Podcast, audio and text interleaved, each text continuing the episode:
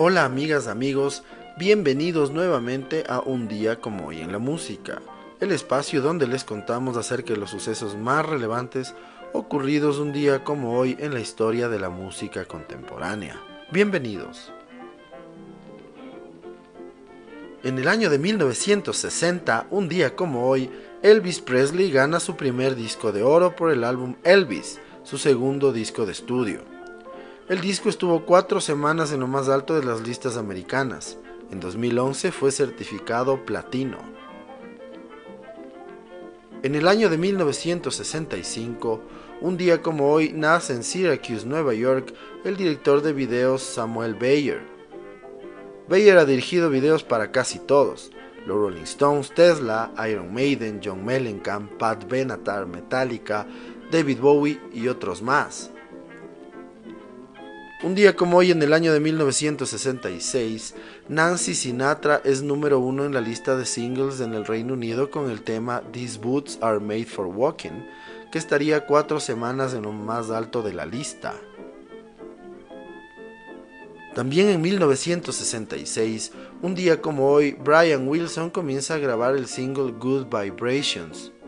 Terminará de grabarlo el 21 de septiembre de 1996 utilizando cuatro estudios diferentes. Wilson es el pianista, bajista, vocalista, compositor principal de la banda estadounidense Beach Boys. Un día como hoy en el año de 1969, Bob Dylan y Johnny Cash graban Girl from the North Country en Nashville en los estudios de la CBS. La canción aparecerá en el disco de Dylan Nashville Skyline. Un día como hoy, en el año de 1972, nace en Oakland, California, Billy Joe Armstrong, cantante y compositor del grupo Green Day, una de las bandas de rock más importantes de los últimos 25 años. Billy Joe es cantante principal, compositor y guitarrista de la banda estadounidense Green Day. También ha sido guitarrista y cantante de bandas de punk como Pinhead Gunpowder, de garage rock como Foxborough Hot Tubs y de New Babe como The Network.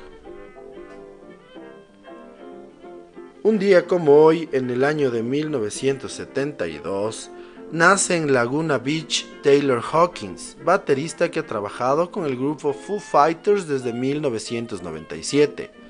Hawkins antes era músico de estudio con Alanis Morissette. Un día como hoy en el año de 1975, ACDC publican su primer trabajo llamado High Voltage. El disco solo se publicará en Australia.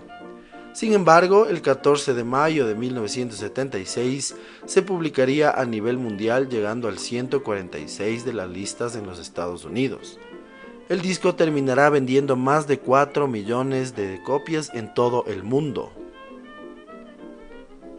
Un día como hoy en el año de 1976, los Eagles publican su recopilatorio Greatest Hits desde 1971 a 1975 es el segundo disco más vendido en la historia de la música americana con 29 millones de copias certificadas. Fue el disco más certificado en los Estados Unidos en el siglo XX. En el año de 1979, un día como hoy, Blondie consigue su primer número uno en la lista británica de álbumes con el disco Parallel Lines, que llega a lo más alto en su semana 22 estará cuatro semanas en la cima y 37 semanas en el top 10. Un día como hoy, en el año de 1991, nace en Hebden Bridge, Inglaterra, Ed Sheeran, cantante y compositor y una de las máximas figuras del pop mundial de los últimos años. Con solo cuatro discos publicados ha vendido ya más de 35 millones de copias y tiene cerca de 200 millones de reproducciones en sus canciones. Ha ganado 5 premios Brit Awards y 4 premios Grammy. Su penúltimo disco, Divide, ha sido número uno en Estados Unidos y en el Reino Unido y fue el disco más vendido del año 2017.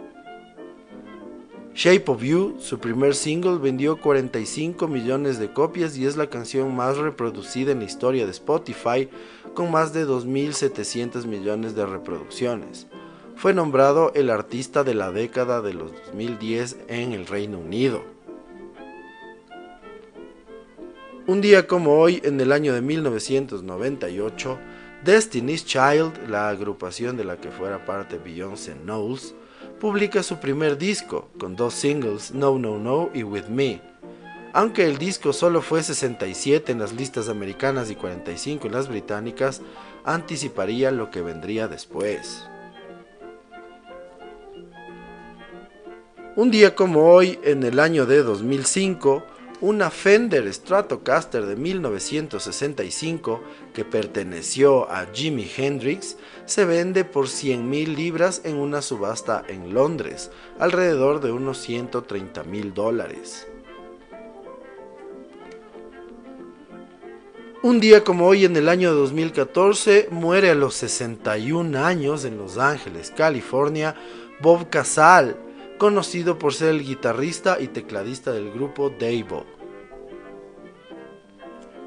Un día como hoy, en el año de 2020, Take On Me de la agrupación Aja es el segundo video de los años 80 que alcanza los mil millones de visualizaciones en YouTube. Así llegamos al recuento de las efemérides más importantes suscitadas un día como hoy en la historia de la música contemporánea. Y queremos destacar, por supuesto, el nacimiento y la figura de Billy Joe Armstrong, el vocalista y referente de la banda de punk rock Green Day.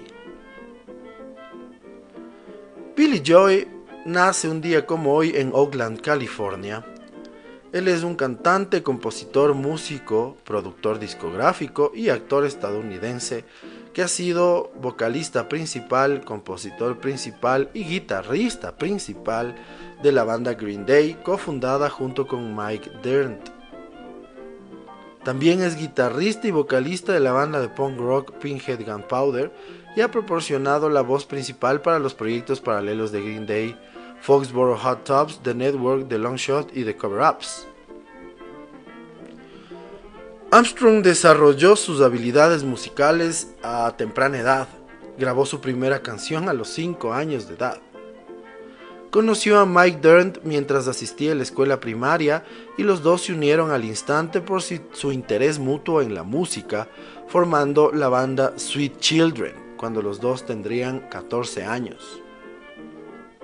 La banda cambiaría su nombre a Green Day y más tarde alcanzaría el éxito comercial. Armstrong también ha llevado a cabo proyectos musicales fuera de su trabajo en Green Day, incluidas numerosas colaboraciones con otros músicos.